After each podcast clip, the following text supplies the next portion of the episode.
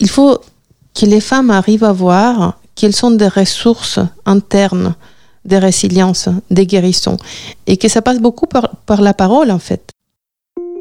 Un podcast Equipop pour répondre aux questions que se posent les millions de femmes excisées dans le monde, pour les accompagner, les aider, pour donner les outils aux nouvelles générations d'éradiquer cette pratique ancestrale, pour dire tout simplement qu'il y a urgence que cette pratique cesse. L'excision mutile les organes génitaux externes des femmes pour des raisons non médicales. Dans cet épisode, nous sommes avec une sexologue et formatrice, Violetta Beloucha. Bonjour. Bonjour Alessandra. Du Chili, vous arrivez en France en l'an 2000, vous étudiez la sexologie et devenez sexologue spécialisée dans le suivi de femmes qui ont vécu des traumas sexuels, inceste, viol, agression, mutilation. Vous les accompagnez dans leur parcours de guérison. Comment vous retrouvez-vous face au premier cas de femmes excisées? Comment réagissez-vous? J'étais à Paris, j'étais animatrice d'un groupe de paroles des femmes victimes de violences sexuelles et à l'association Parler, fondée par Sandrine Rousseau. Et j'étais confrontée à mon ignorance. Et je ne savais pas qu'est-ce que voulait dire une, des femmes en disant j'étais excisée à l'âge de 7 ans. Donc euh, à la fin de ce groupe de paroles, je me suis approchée d'elle et l'a parlé un peu plus. Et depuis, j'ai commencé à étudier, mais j'étais choquée de mon ignorance en fait. À partir de ce moment, pour la sexologue Violetta Beloucha, l'accompagnement des femmes excisées devient une vraie mission. Témoignage d'une femme malienne qui a subi un mariage forcé et qui a été excisée deux fois. C'est dur, c'est dur. Je ne sais pas comment vous l'expliquer. Les parties qui nous ont été enlevées, qui, nous ont été prises, euh, il y a eu la douleur qu'on a ressentie le jour de cette pratique-là jusqu'à la guérison, c'était pas facile pour moi. Comment vous interagissez euh, au tout début avec euh, une femme excisée qui vient consulter euh, une sexologue comme, comme vous? En fait, moi, je pense que comme beaucoup de thérapeutes, on était bousculés un peu dans, nos réflexes à partir du coronavirus.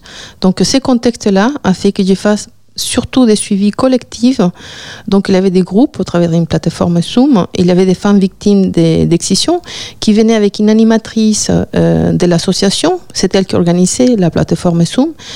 Donc, comment ça se passe cette science collective? Et il y a d'abord des questions. Et puis après, je suis amenée puisque c'est une science collective, à rappeler certaines bases. Par exemple, que la sexualité se compose des éléments de santé génitale, et puis des santé physique globale, et puis des éléments de santé émotionnelle, et puis des santé psychologique. Et d'autres types de bases comme l'anatomie, voir qu'est-ce que c'est les clitoris, les clitoris en érection, qu'est-ce que c'est un orgasme. Et ça, c'est le suivi collectif. Alors, il y a aussi un suivi individuel et il y a un point commun entre tous les deux, que c'est d'abord rassurer les femmes excisées et les dire qu'ils n'ont absolument pas besoin de me raconter quels sont les souvenirs traumatiques de l'excision. La plupart a beaucoup euh, d'angoisse en fait au fait que je les pose cette question. Donc c'est la première chose que je dis qu'ils ne sont pas obligés de me raconter comment c'est passé, que l'important pour moi est de savoir quel est leur présent. Et dans la science individuelle, c'est un peu différent parce que je dois faire d'abord un tableau global et de la santé. Par exemple, est-ce qu'il y a des douleurs Est-ce qu'il y a un suivi médical Est-ce qu'il y a déjà une réparation et puis après, on parle de la vie sexuelle proprement dite, euh, comment se passe les rapports sexuels, et comment se passe les relations de couple. Je dois savoir aussi la santé sexuelle, est-ce qu'il y a un VIH, comment se passent les règles, la contraception. Et puis après, on arrive en fin de la première consultation à parler des difficultés concrètes. Et, et je attends, mais parfois c'est pas si facile que ça, j'attends que la femme me dise qu'est-ce qu'elle souhaite obtenir ou qu'est-ce qu'elle souhaite changer dans sa vie sexuelle. Semble une question très simple, mais c'est très compliqué quand on n'a pas des repères ou des points de comparaison. En effet, difficile pour une femme excisée de prendre en main sa voix toute seule, comme le témoigne également Atumata Sako, excisée à l'âge de 5 ans. L'excision, euh, pour euh, beaucoup euh, d'hommes et même de femmes qui maintiennent cette idée, c'est vraiment l'idée qu'une femme non excisée, c'est une femme qui peut être on va dire volage, euh, qui, euh, selon l'expression vraiment de chez nous, c'est qui ne reste pas dans son dans son foyer, dans son couple, dans son foyer. donc c'est vraiment dans leur esprit, c'est pour limiter ce risque. Et le fait de vouloir, moi, vouloir y accéder à nouveau à la possibilité de pouvoir jouir de mon corps, c'était devenu pour mon mari quelque chose de, dangereux. De dangereux totalement, de très grave. Et il m'en a, il m'a accusé justement d'avoir certainement déjà commencé une vie de débauche. Voilà. Euh, donc là, ça a été encore compliqué euh, pour moi et c'est dans cet état d'esprit que j'ai pris contact avec une gynécologue dans le 92 pourquoi elles viennent vous voir? Est-ce que donc euh, on est sur la thématique de la sexualité J'imagine que vous devez déconstruire tout un tas de clichés, de tabous qu'il y a sur le plaisir sexuel pour une femme, encore plus pour une femme excisée. Qu'est-ce que vous leur dites et quelles sont leurs motivations réelles? En fait, les motivations de toutes les femmes excisées, en général, sont quatre. Une, c'est qu'il n'y a pas de plaisir. Une autre, qu'ils n'ont pas envie. D'autre part, ils ont des inquiétudes euh, par rapport à leur normalité. C'est comme ça qu'elles présentent le problème. Et ils sont aussi des complexes. Et, ils pensent finalement que toutes leurs problématiques ou difficultés sexuelles viennent du fait d'être excisées. Donc c'est vrai que la première idée reçue que je dois combattre, c'est de dire que les femmes qui ne sont pas excisées, ils sont parfois les mêmes problématiques. Et les femmes qui n'ont pas été violées, parfois peuvent aussi avoir des problèmes de, relations, émotionnelles, affectives et sexuelles avec le mari. Ils, peuvent avoir des problèmes d'orgasme, ils peuvent avoir un problème de, de libido, d'excitation. Elles sont très surprises.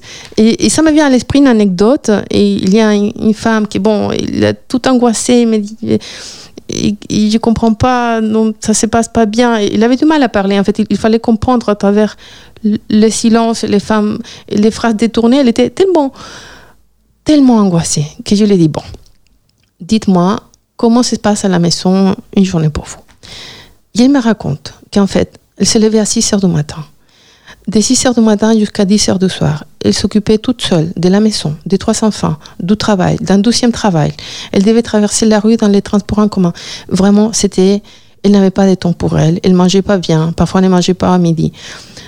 Donc, je lui expliquais qu'en fait, elle était exténuée et que n'importe quelle femme, avec le rythme de vie qu'il avait, certainement, le soir, elle n'avait pas la tête ni le corps pour avoir une, un rapport sexuel de rêve, que ça c'est les films.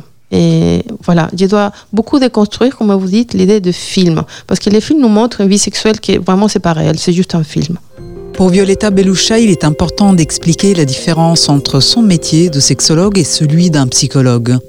Je dois expliquer que la sexologue a comme responsabilité de répondre aux questions de l'ordre sexuel. C'est-à-dire, on va parler d'orgasme, de corps, d'excitation, de libido, de rêves érotiques, de consentement, des, parfois des violences sexuelles ou des relations sexuelles qui se passent dans la douleur. Donc, on va parler de ça. Par contre, la psychologue, elle parle d'une manière beaucoup plus large du passé, du présent, de la famille, des enfants, des amis, du travail, de l'histoire euh, professionnelle, de l'argent. Donc c'est beaucoup plus vaste et le travail que fait un, un psychologue. Les chemins de guérison sont multiples, mais il y a certainement un effort de la part des femmes excisées de ressortir ce qui est resté parfois trop longtemps enfoui au fond d'elles-mêmes. En fait, c'est vaincre la honte. Et pour cela, le plus important, c'est parler, quels que soient les thérapeutes, soit psychologues ou sexologues. L'important, c'est d'arriver à mettre un mot sur les difficultés et de toutes sortes.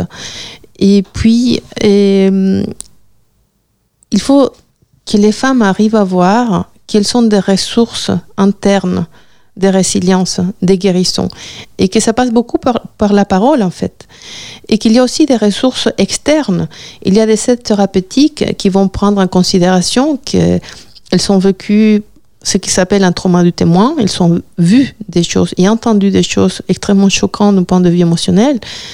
La plupart ont un état de stress post-traumatique qui n'a été ni diagnostiqué ni guéri.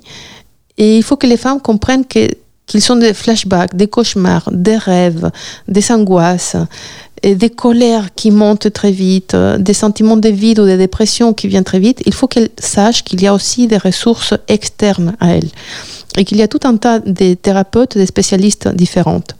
Et je pense que pour la fin, il faut qu'ils comprennent que et, elles sont une entre 200 millions et qu'ils ont un rôle à jouer dans sa guérison individuelle, dans la guérison de sa famille, la guérison de sa communauté, la guérison des femmes de son pays et la guérison des femmes de tout le monde. Et je pense que dans cet engagement personnel avec leur propre santé et la santé des autres, elles vont trouver des ailes pour avancer.